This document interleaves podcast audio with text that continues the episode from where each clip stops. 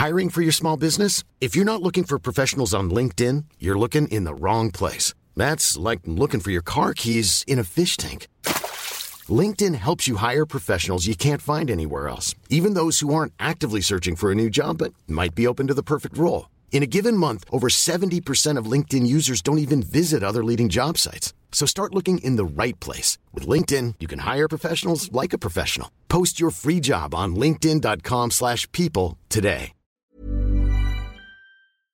Heraldo Radio. La HCL se comparte, se ve y ahora también se escucha.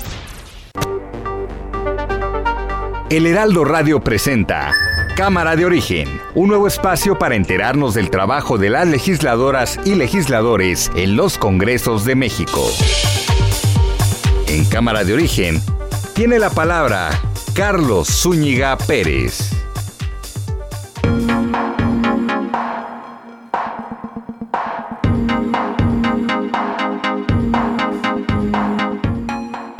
¿Qué tal? ¿Cómo está? Muy buenas tardes. Gracias por acompañarnos a esta nueva emisión de Cámara de Origen. Les habla Carlos Zúñiga Pérez en este día 12 de mayo, jueves 12 de mayo de 2022.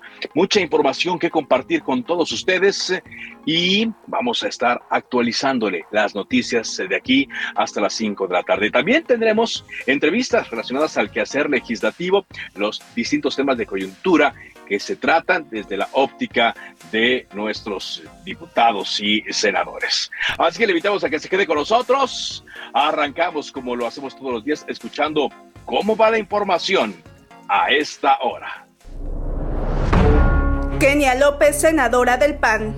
La señora Sheinbaum debe ser condenada y sancionada vía juicio político con la destitución como jefa de gobierno de la Ciudad de México y debe imponérsele inhabilitación para ejercer cualquier otro empleo, cargo o comisión en el servicio público. Miguel Barbosa, gobernador de Puebla. Firmaría un decreto también para establecer que el uso de cubrebocas es un asunto voluntario. Alma Rosa Marroquín, secretaria de Salud de Nuevo León. En Nuevo León hemos recibido reporte de cuatro pacientes en nuestras diferentes instituciones públicas y privadas, hasta el momento todos estables, niños de diferentes edades, los estamos monitoreando para evaluar cuál es el, la evolución de ellos y posteriormente poderles compartir la información más completa circuló un video donde unos eh, presuntos delincuentes van detrás de unas camionetas del ejército, los van siguiendo. Y entonces eso se usó para decir en qué país vivimos, hablando de que no había autoridad, de que cómo se humillaba así al ejército. Nosotros tenemos que reconocer la actitud responsable del ejército en estos tiempos.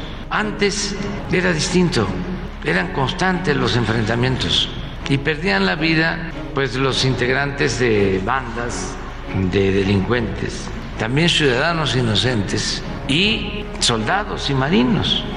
Y no le importaba a los de arriba, porque cuidamos a los elementos de las Fuerzas Armadas, de la defensa, de la Guardia Nacional, pero también cuidamos a los integrantes de las bandas, son seres humanos.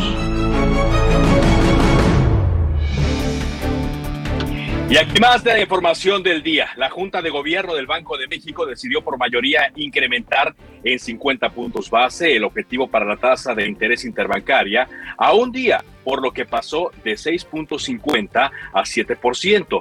Es el séptimo aumento consecutivo y el cuarto de 50 puntos base que se da por parte del Banco de México, que ahora no tuvo un matruquete, no se adelantó el presidente López Obrador. El Senado de Estados Unidos eh, confirmó este jueves a Jerome Powell para un segundo mandato como presidente de la Reserva Federal, el Banco Central del país. Esto para dar certidumbre a los inversionistas, a las a las finanzas, en medio de tanta preocupación que hay a nivel mundial.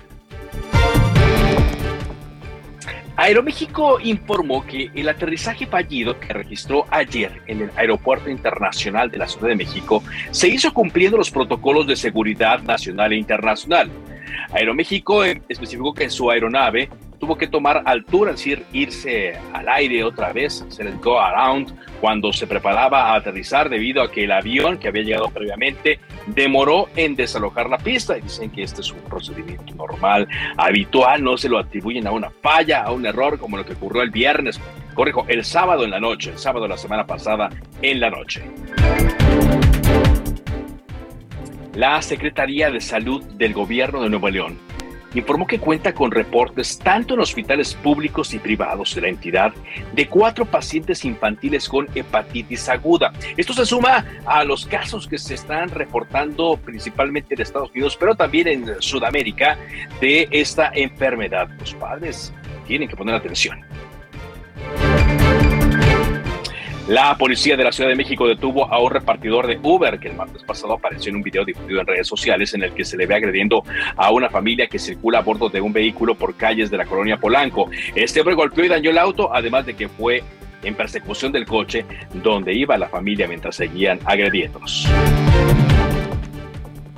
Hoy contigo, Visael Zavala, con información desde el Senado de la República. ¿Qué nos tienes, Visa?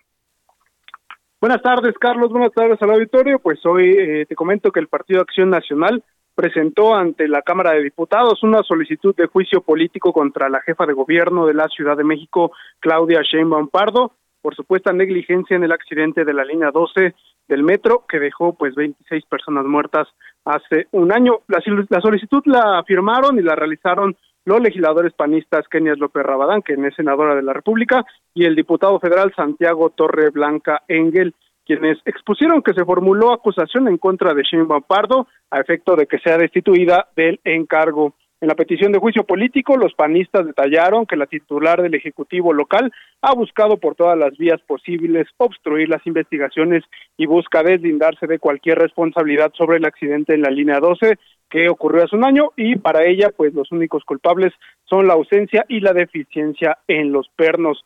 Los legisladores señalan que mientras los dos primeros informes eran coincidentes con los intereses de la jefa de gobierno, fueron publicados y aceptados por el gobierno de la Ciudad de México, pero cuando el tercer informe incluyó la falta de inspecciones y mantenimiento como causa del posible desplome, decidieron eh, pues esconder el peritaje y demandaron la rescisión del contrato a la empresa noruega DNB. También eh, pues eh, indicaron que la presunta negligencia de la jefa de gobierno, entre otras causas, provocó la muerte de 26 personas y dejó más de 100 lesionados.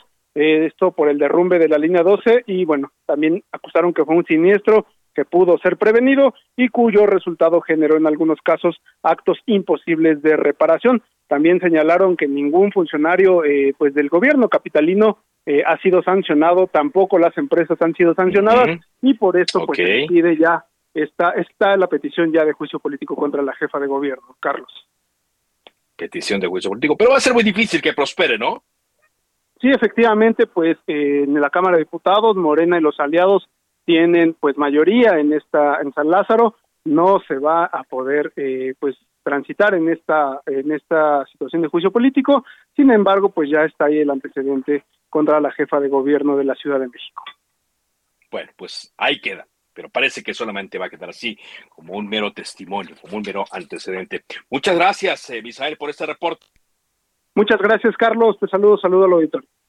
Bueno, siguiendo con temas eh, del Senado, recordemos que en estos momentos se está sesionando la Comisión Permanente del Congreso de la Unión, pero no quisimos dejar pasar esta, mm, este llamado y eh, eh, este llamado de atención que hacen senadores del Grupo Plural y del Movimiento Ciudadano, donde exhortan al presidente López Obrador a que presente el estudio de impacto ambiental de las obras del tramo 5 del tren Maya y valore la suspensión de la obra sobre el tema.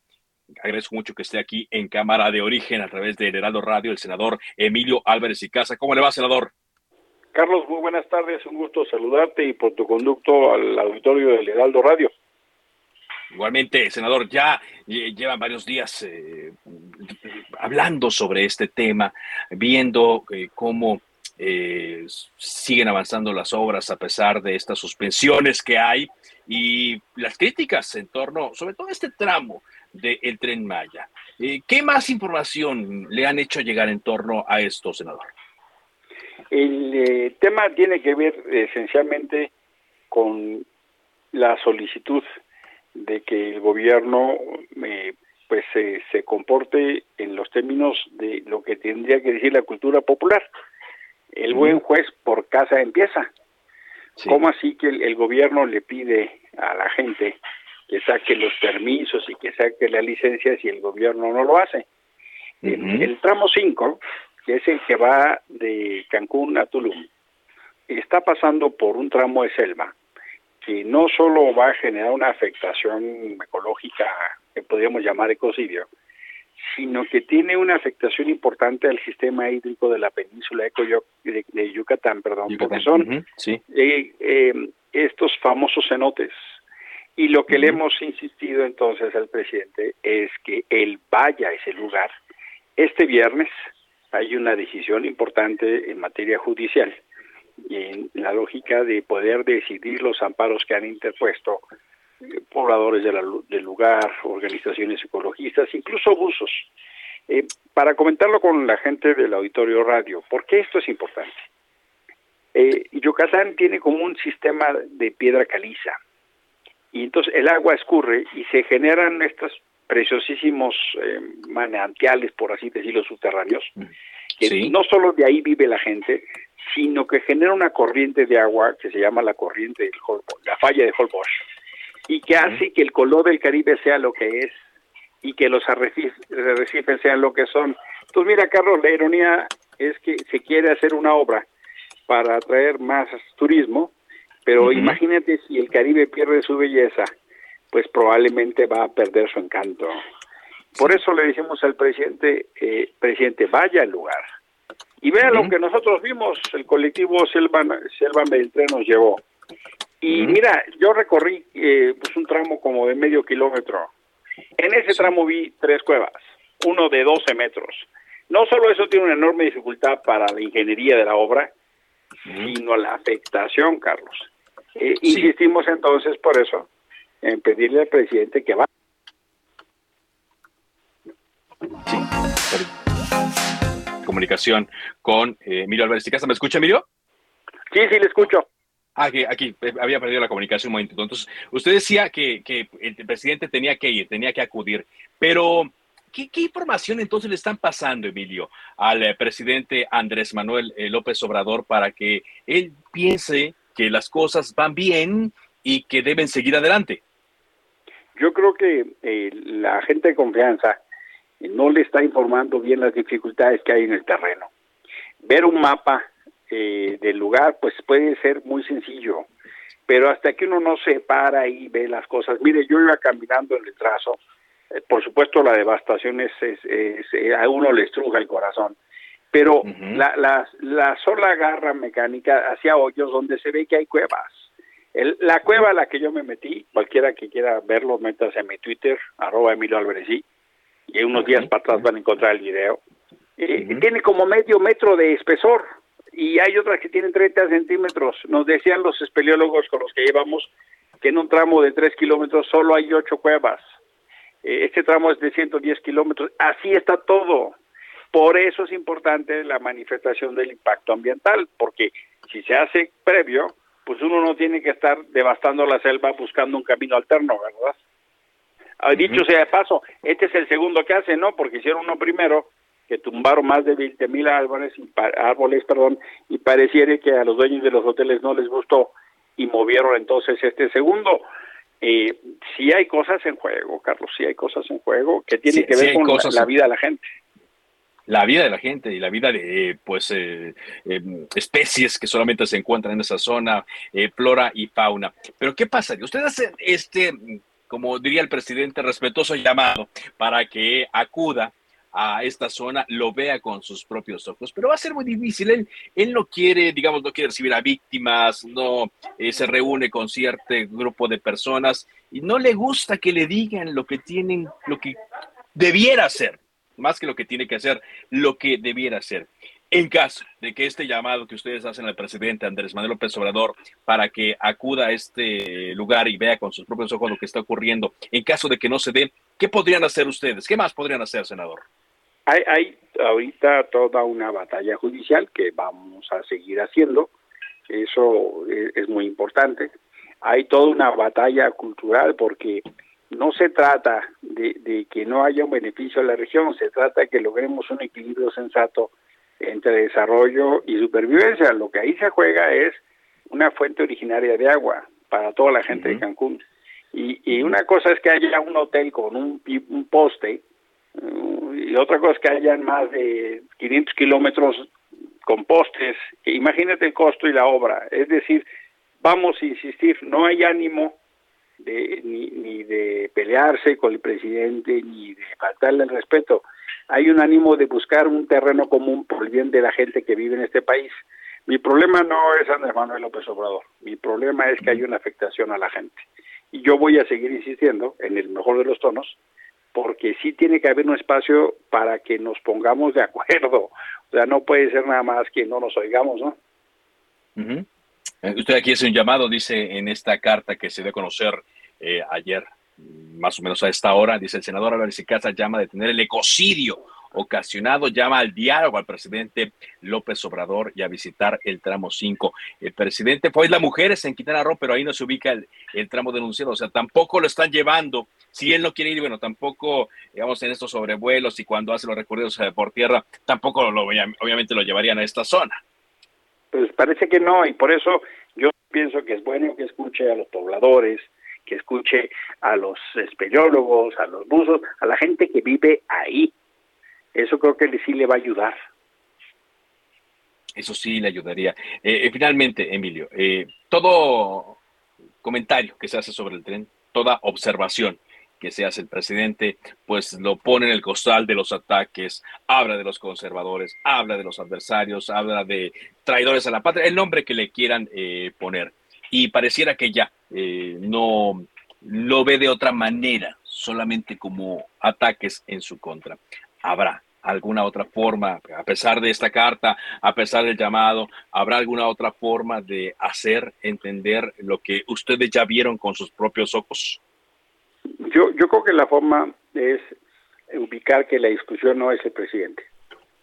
Nuestro, el, el conflicto no es con el presidente. El tema es cómo buscamos una manera que no haya una afectación, aunque haya buenas ideas. El tren Maya puede tener buenas ideas, por ejemplo, del lado de Campeche, ya hay un trazo hecho, por eso no hay devastación. Acá sí. Y vamos a insistir porque la, la, aunque el presidente luego le gusta poner eh, este tipo de categorías o blancos y negros, pues la realidad es un poquito más necia, ¿verdad? Y, y la realidad la realidad se impone y por eso para que no haya afectaciones mayores, aquí hay un bien superior, hay algo que es más grande que el presidente, que es que a la gente de este país no le falte el agua, que no se destruya el medio ambiente, que contribuyamos a preservar las bellezas que tenemos de fauna y de flora. Eso es mucho más importante que el presidente, que es más importante que yo. hay cosas más importantes que nosotros mismos. Y vamos a tener que insistir las veces que sea necesario, Carlos. Muy bien. Bien, pues lo vamos a estar entonces eh, siguiendo y vamos a estarlo buscando para platicar de ese tema. Dice el senador Emilio Álvarez y Casa, no es contra el presidente, tampoco sería contra la obra directamente, sino contra el trazo en esta zona tan delicada y tan importante para el país y para su medio ambiente. Muchas gracias, senador. Muchas gracias, Carlos. Muy buena tarde. Hasta luego. Emilio Álvarez y Casa, que le pone acento más a eh, las críticas y más que las críticas eh, a las preocupaciones en torno a este tramo 5 del tren Maya. Cuando son las 4 de la tarde con 18 minutos, vámonos a Nuevo León y esto es eh, importante para todos los padres de familia que nos están escuchando y es que se detectaron allá los primeros casos en México de hepatitis aguda infantil, algo similar a lo que ocurre ya en Estados Unidos y en algunos países eh, de Sudamérica. Daniela García la corresponsal de Heraldo Media Group en Nuevo León. Cuéntanos más de esto, Daniela. Hola Carlos, muy buenas tardes. Pues como bien lo mencionas, hoy se da a conocer esta información. En Nuevo León habría cuatro casos de hepatitis aguda infantil en hospitales, tanto públicos como privados, en niños de diferentes edades y pues se reportan en condiciones estables en este momento. Alma Rosa Marroquín, la secretaria de Salud en el Estado, señaló hoy en la rueda de prensa que están monitoreando el avance de esta alerta que se ha emitido a nivel internacional y reveló que son estos casos los que tienen registrados actualmente en el Estado. Carlos, escuchemos lo que mencionaba la secretaria de Salud del Estado hace algunos momentos.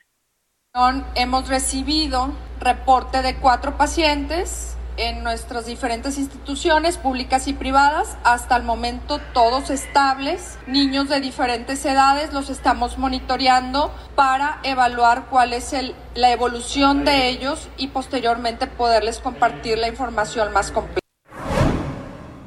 Aunado a esto, Carlos, la secretaria habló sobre la alerta a nivel internacional por el brote de casos de hepatitis, hepatitis aguda en niñas, niños en países como Reino Unido, en España, Estados Unidos y Bélgica y en otros países, pero hizo un llamado importante a los padres de familia del Estado a estar pendientes de cualquier síntoma en los menores, señaló síntomas como dolor abdominal, vómito y piel y mucosas amarillas les pidió que en caso de que detecten algunos de estos síntomas, los lleven a un médico para poder evaluarlos y determinar si se trata o no de una hepatitis y puedan ser referidos a un centro especializado. Hizo también un llamado a tomar una serie de recomendaciones, como lavar y desinfectar las manos frecuentemente, cubrirse nariz y boca al estornudar y toser, evitar compartir alimentos, bebidas y cubiertos, así como limpiar y desinfectar juguetes y superficies de uso común, consumir agua potable y lavar y desinfectar alimentos antes de prepararlos. Bien, y, esta pues es una eh, recomendación que aprovechamos, Daniela, para que eh, también se haga en todo el país, ¿no? Por toda vez los casos que se están eh, reportando. ¿El pronóstico es bueno, sabes? Si dijeron que el pronóstico es bueno para estos menores.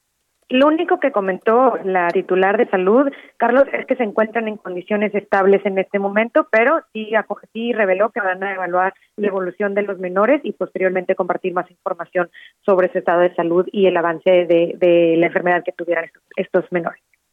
Muy bien, muchas gracias, Daniela, por ese reporte. Nada más agrego que la Organización Mundial de la Salud informó eh, el pasado martes que había 348 casos probables de esta misteriosa variante de hepatitis que afecta especialmente a niños y que eh, se aceleraron los estudios sobre su posible vinculación con el adenovirus y la infección por COVID-19. Según la Organización Mundial de la Salud, se notificaron casos en 20 países con 70 casos adicionales y otros 13 que están pendientes de la clasificación.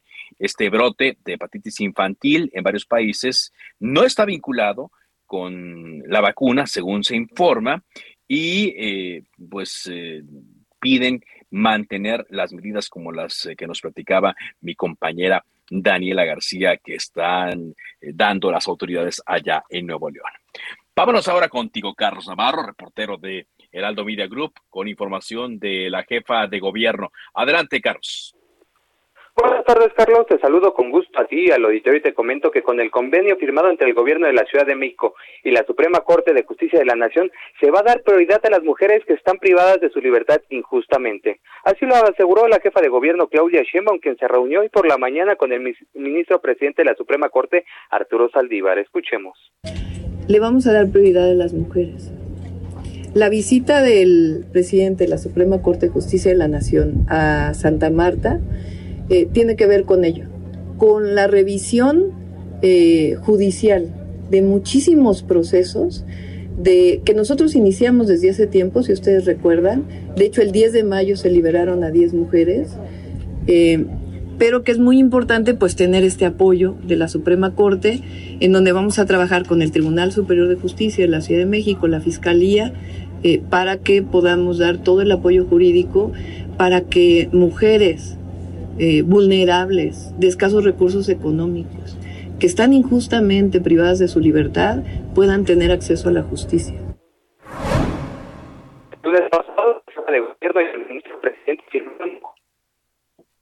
Objetivo brindar el acceso a una asesoría jurídica pronta y expedita a las personas más vulnerables que así lo requieran ante una posible sanción en la Ciudad de México. Ayer, recordemos, Saldívar visitó el Centro Femenil de Reinserción Social de Santa Marta, Catitla, donde conversó con mujeres privadas de su libertad sobre su condición. Y en otro tema te comento, Carlos, que eh, el jirafa repartidor de Uber Eats, quien agredió verbalmente y golpeó a una mujer, al vehículo de una mujer, fue detenido por elementos de la Secretaría de Seguridad Ciudadana de la Ciudad de México derivado de una publicación que circuló en redes sociales, los uniformados en coordinación con el C2 y el C5 implementaron un dispositivo de búsqueda y localización. A través del análisis y seguimiento de las cámaras de videovigilancia, se identifican Muy bien. sin placas. Y Carlos, se está cortando tu comunicación, pero ya casi llega la hora de ir a una pausa. En el momento yo actualizo la información sobre este presunto repartidor de Uber Eats que fue eh, detenido. Hay quejas de la familia de que lo maltrataron, de que la detención no se hizo de forma correcta. Eh, vamos a esperar también la ficha informativa que nos dé la Secretaría de Seguridad Ciudadana en torno a esta captura. Pero de que ocurrió la agresión, pues ocurrió, todos lo vimos en un video. Vamos a una pausa. Esto es Cámara de Origen. Le recuerdo mi cuenta de Twitter, arroba carloszup. Regresamos.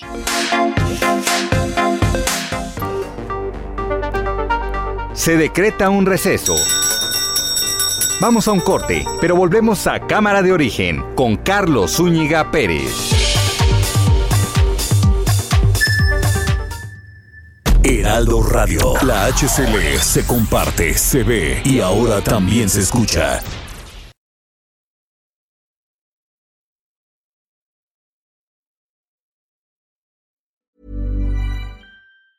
Hey, it's Ryan Reynolds, and I'm here with Keith, co star of my upcoming film, If, only in theaters, May 17th. Do you want to tell people the big news? All right, I'll do it. Sign up now and you'll get unlimited for $15 a month in six months of Paramount Plus Essential Plan on us. Mintmobile.com slash switch. Upfront payment of $45 equivalent to $15 per month. Unlimited over 40 gigabytes per month. Face lower speeds. Videos at 480p. Active Mint customers by 531.24 get six months of Paramount Plus Essential Plan. Auto renews after six months. Offer ends May 31st, 2024. Separate Paramount Plus registration required. Terms and conditions apply if rated PG. Heraldo Radio. La HCL se comparte, se ve y ahora también se escucha.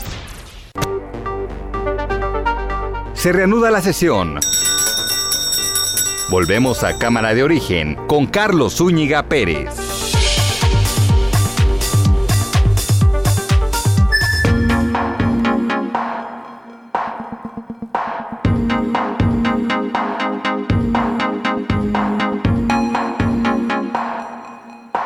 Con la información en cámara de origen cuando son las eh, 4 de la tarde con 30 minutos de tiempo del centro de México. Vámonos eh, contigo, información Iván Saldaña en torno al presidente Andrés Manuel López Obrador y eh, su valoración después de que un video que se hizo muy viral en las redes sociales mostraba cómo un grupo de militares era perseguido por sicarios, por delincuentes en un convoy de camionetas.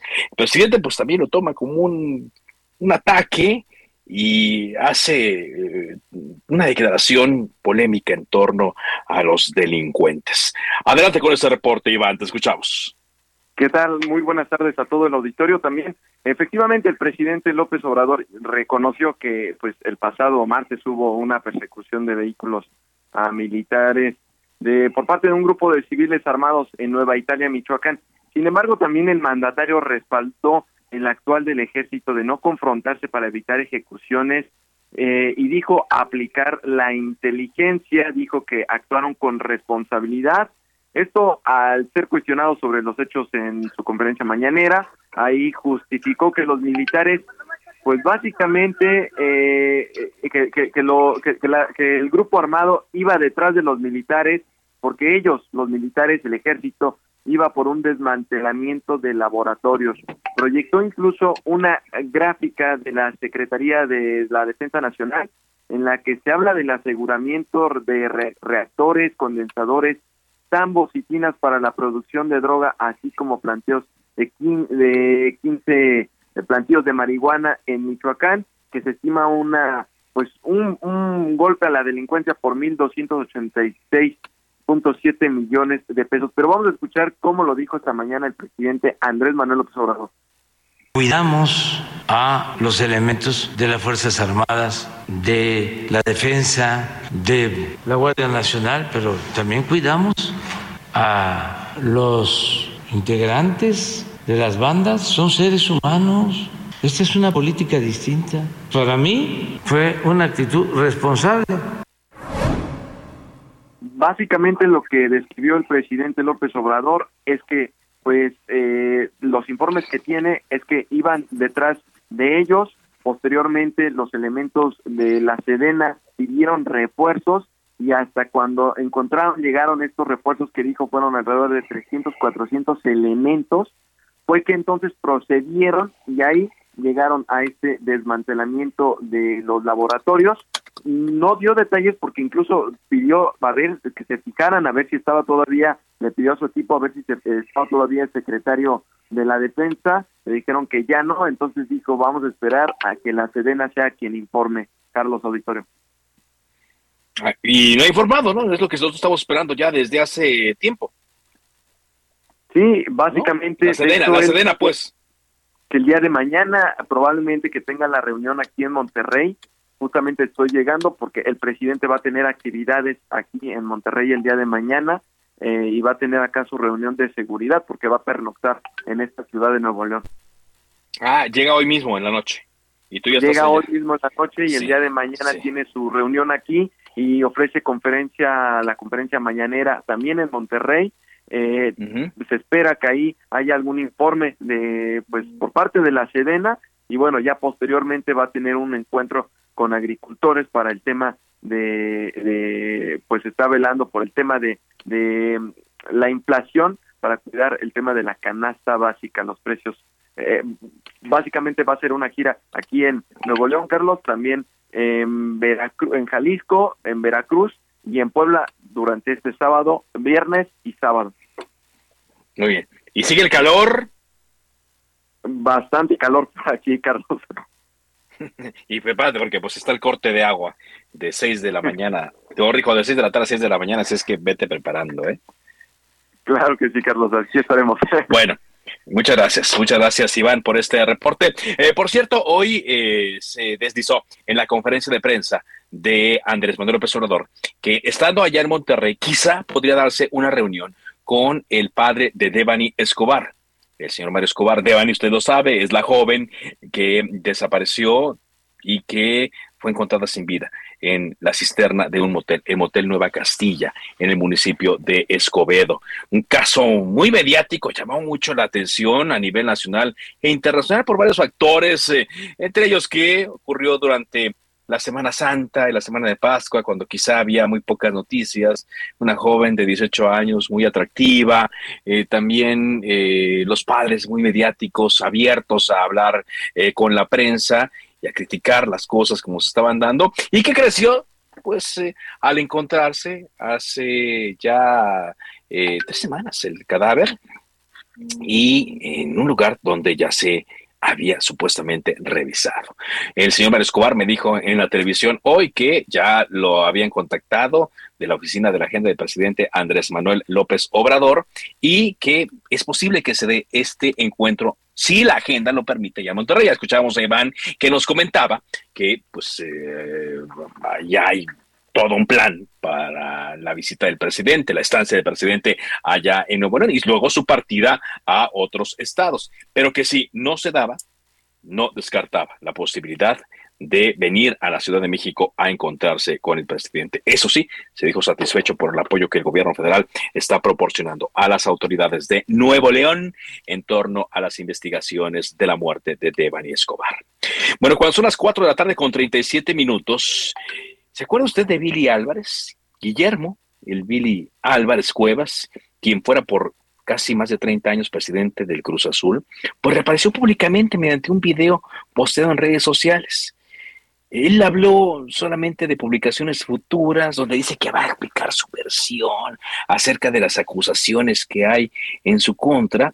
Pero lo llamativo es que aparece esta persona cuando es buscado por la Policía Internacional por delitos ni más ni menos que delincuencia organizada y lavado de dinero. Esto es parte del mensaje que apareció en Facebook de Billy Álvarez.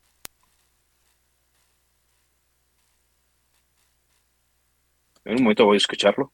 A Billy Álvarez. Héctor Álvarez Cuevas, socio número 874 de la Cooperativa Cruz Azul, Sociedad Cooperativa Limitada por diversas circunstancias no he podido estar cerca ni mucho menos dirigirme hacia mis compañeras y compañeros de la organización para poder explicar por qué causas y en virtud de las circunstancias en que me encuentro, no he podido tener ese cambio de impresiones y sobre todo que conozcan la versión de los hechos, porque toda esta circunstancia en la que se ha visto envuelta recientemente en la organización con sus diferentes plantas y en las oficinas corporativas,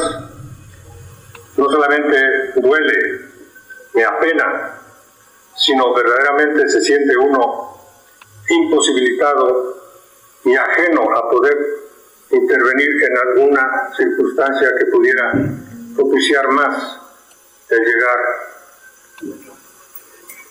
a mejores pues acuerdos y sobre todo tener... es muy, muy vago ¿no? lo que dice el señor Billy Álvarez, pero pues es un prófugo de la justicia que está acusado de delitos graves, como le decíamos, eh, directamente de saquear a una empresa y pues eh, recordemos nada más que lo que pasó hace dos semanas eh, es parte de esta disputa, lo que pasó en la planta de Tula Hidalgo, donde hubo muertos, donde por primera vez, desafortunadamente, en el conflicto de la Cruz Azul hubo muertos. Y yo decía, ¿quién?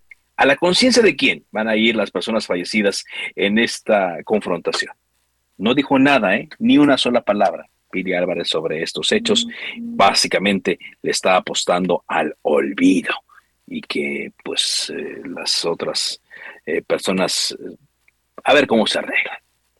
Ahí está la aparición de, un, de una persona considerada como delincuente prófugo.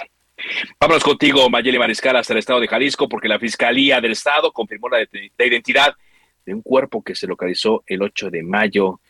Y hablábamos de que no lo había hecho oficialmente, que se trataba del Hulk. Mayeli, danos la información adelante. Eh, muy buenas tardes. Pues así es, a través de un comunicado, la Fiscalía de Jalisco confirmó la identidad del exfutbolista perdón, del Club Guadalajara, Antonio Hulk Salazar. Eh, ya había trascendido en redes sociales, incluso el propio Club Guadalajara había externado ya sus condolencias también en redes sociales de que se trataba de este exjugador. Sin embargo, las autoridades habían eh, comentado que, bueno, todavía no se tenían los resultados genéticos del cuerpo, por lo cual no habían confirmado esta identidad. El día de hoy ya se reciben eh, los resultados por parte del Instituto Jalisciense de Ciencias Forenses, quienes confirman 99.9% la identidad eh, con la confronta genética. Sus familiares ya están informados y pues bueno, este es eh, pues el análisis o derivado del análisis que se hizo al cuerpo. Recordar que se localizó el pasado 8 de mayo en el municipio de Tonalá con los límites en el Salto en un vehículo incendiado. Eh, los vecinos reportaron este incidente y bueno, se percataron que al interior del vehículo se encontraba este cuerpo eh, pues ya calcinado, con lo cual pues hubo necesidad de hacer estas pruebas genéticas para confirmar su identidad. Bueno, y ahora para saber la causa, digo, ¿no se ha vinculado a algún hecho, alguna amenaza o algo? ¿Por qué a este futbolista lo habrán matado así, Mayeli? No hay eh, avances en las investigaciones, solamente en el comunicado pues se informa que la carpeta de investigación está abierta, los peritos están revisando la zona, no hay detenidos, no hay ningún avance ni presunción de por qué sucedieron estos hechos. Esperemos que bueno las autoridades eh, más adelante informen. Bueno, pues esperemos entonces este reporte y ojalá y no haya como en el caso de los periodistas que se debe conocer el día de hoy, eh, esta noticia de que no están vinculados con sus eh, actividades profesionales, pues que ya andaba en malos pasos este jugador, que luego lo que vaya el argumento que toman. Muchas gracias por este reporte, Mayeli. Excelente tarde para todos. Bueno, y hablando de hechos que nos siguen eh, lastimando y que pues no, no, no, no hay justificación, quizá una explicación, pero no una justificación. Las hermanas Laura y Claudia Mateos Reyes fueron localizadas sin vida en el municipio de San José del Rincón, en el Estado de México. Las dos mujeres habían sido sacadas a la fuerza de su casa en Senguio, Michoacán.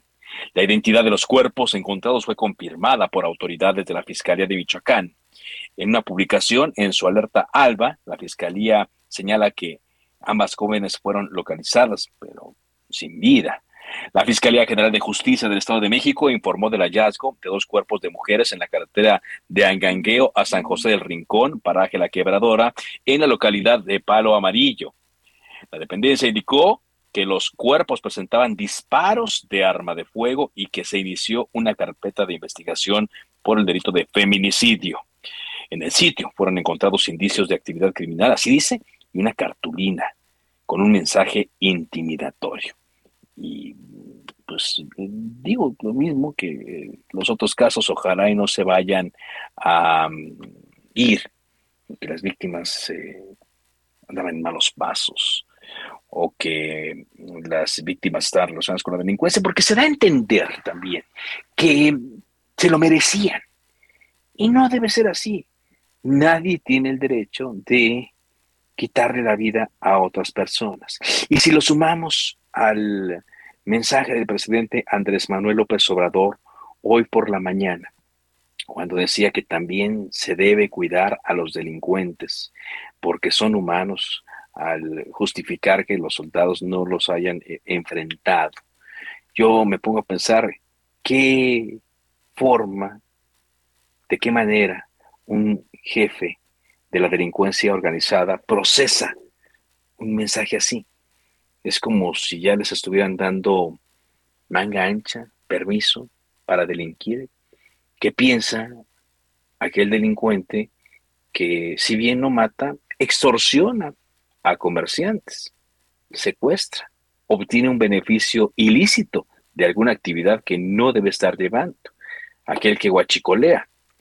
¿Qué piensa alguien que lleva a cabo la trata de blancas, la trata de personas, de migrantes, cómo procesa una declaración como la del presidente Andrés Manuel López Obrador. Y si me voy a un extremo, ¿qué pensará la familia de aquellos que han fallecido por la fuerza letal que en ocasiones eh, han hecho o han implementado el ejército, la marina o recientemente la Guardia Nacional en el municipio de Irapuato, Guanajuato. Matan a inocentes y a los delincuentes los tratan casi casi con el pétalo de una rosa. El ejército también se encuentra en una situación complicada, en una encrucijada. Sabemos que este tipo de cosas pues los incomodan, los hacen ver como, como débiles, pero en realidad lo que están haciendo ellos es seguir instrucciones de no atacar a las eh, eh, a los grupos que de una manera deliberada los encuentran en zonas pobladas, en zonas donde eh, puede haber bajas de civiles, que quizás es una buena estrategia, pero quizá también es algo que ya están llevando a cabo los delincuentes de una eh, manera a propósito para no tener una acción. Y ellos también seguir con su propaganda, porque la tienen decir, bueno, pues el ejército, al ejército lo sometemos, al ejército lo traemos de esta manera y no le podemos eh, hacer, eh, mm, vaya, no nos pueden hacer nada y nosotros por el contrario hasta los escoltamos para que se vayan de ese lugar. Son las 4 de la tarde con 47 minutos. Eh, te saludamos Ángel, Ángel Arellano. ¿Cómo estás? Muy buenas tardes.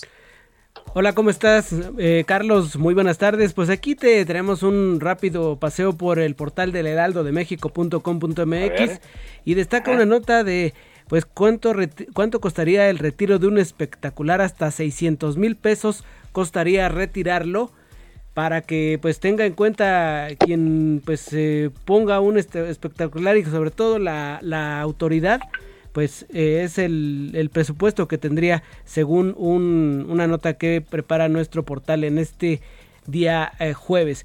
Y ahora también tenemos una de las más eh, socorridas que ha estado llamando la atención. Es el caso de cuatro niños que tienen hepatitis aguda infantil. Ya lo destacabas tú junto con nuestra corresponsal en Nuevo León que en hospitales públicos y privados en aquella entidad se ha reportado el caso de esta extraña enfermedad que pues está aún todavía eh, tratando de encontrar la causa para, por supuesto, encontrar el tratamiento. Por lo pronto se mantienen estables, pero es el primer acercamiento que tenemos ya a esta enfermedad que ha estado eh, presente en varios países. Es lo que te destaco en esta tarde en nuestro portal heraldodemexico.com.mx, Carlos. Muchas gracias, Ángel. Ángel Arellano, gracias por esta eh, información y saludo en la telefónica de Cámara de Origen a través de El Heraldo Radio a el diputado del Estado de México, Denis Baja. ¿Cómo le va, diputado? Muy bien, Carlos, muy buenas tardes. Un saludo a todo tu auditorio. Gracias. Cárcel en el Estado de México a quienes roben agua, a quienes guachicoleen agua. ¿Cómo está este fenómeno en la entidad, eh, diputado? Pues mira, Carlos, eh, por muy sorpresivo que se escuche para las y los vecinos, en el Estado de México se está dando un robo brutal del agua. Es decir, hay grupos que roban industrialmente agua para que los vecinos más o menos lo dimensionen. No crean que se roban una, dos, tres pipas, se roban millones de litros al día y mientras la gente no tiene agua, tú todo el día puedes ver que las pipas tocan tu puerta para venderte el agua. Y esto estaba llegando a este punto porque no existía en el Código Penal tipificadamente el delito. Entonces, ¿qué hicimos, Carlos? Porque la gente quiere soluciones.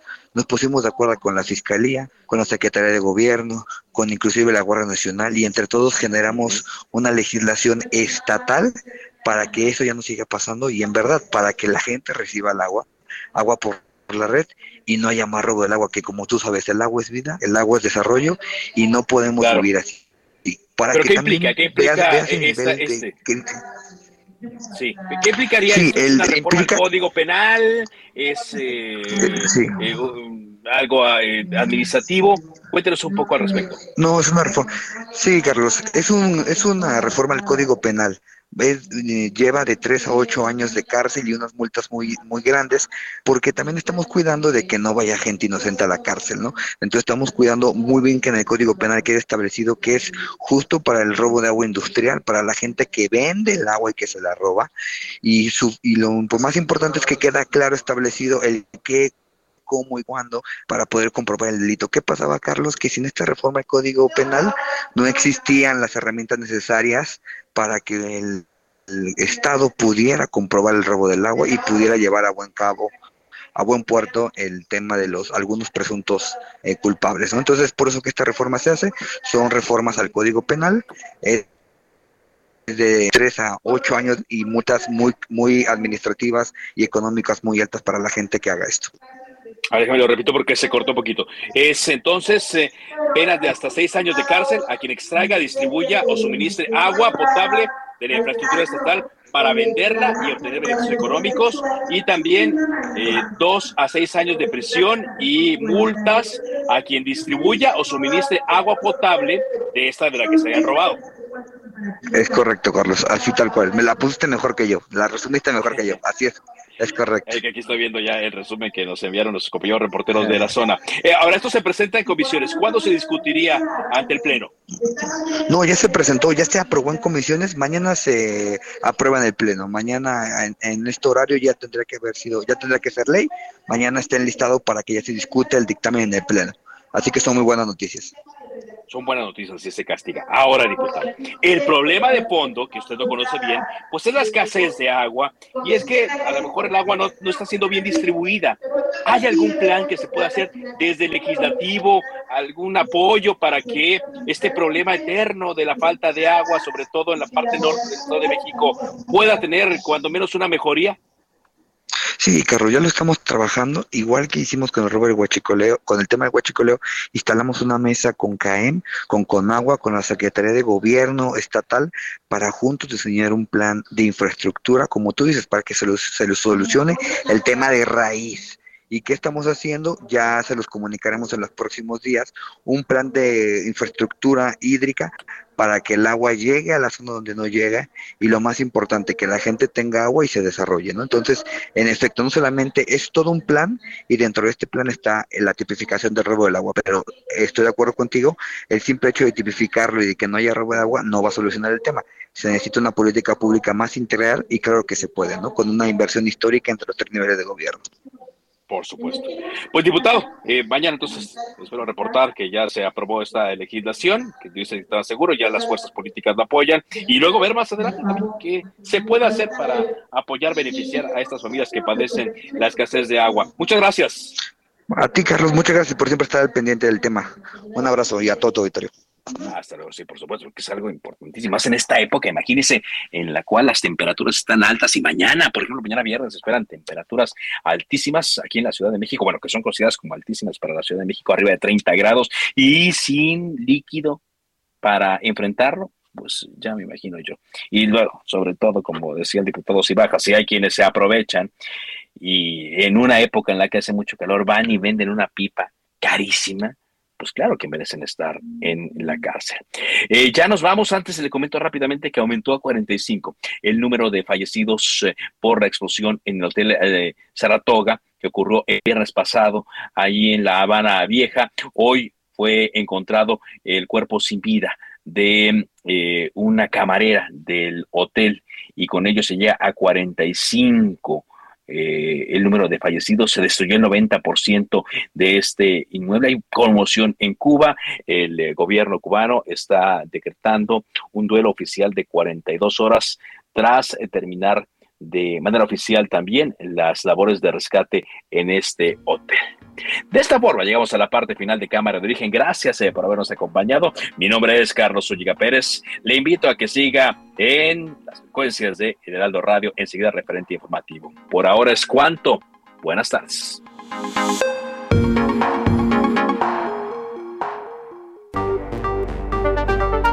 Se cita para el próximo programa. Cámara de origen, a la misma hora, por las frecuencias de El Heraldo Radio. Se levanta la sesión.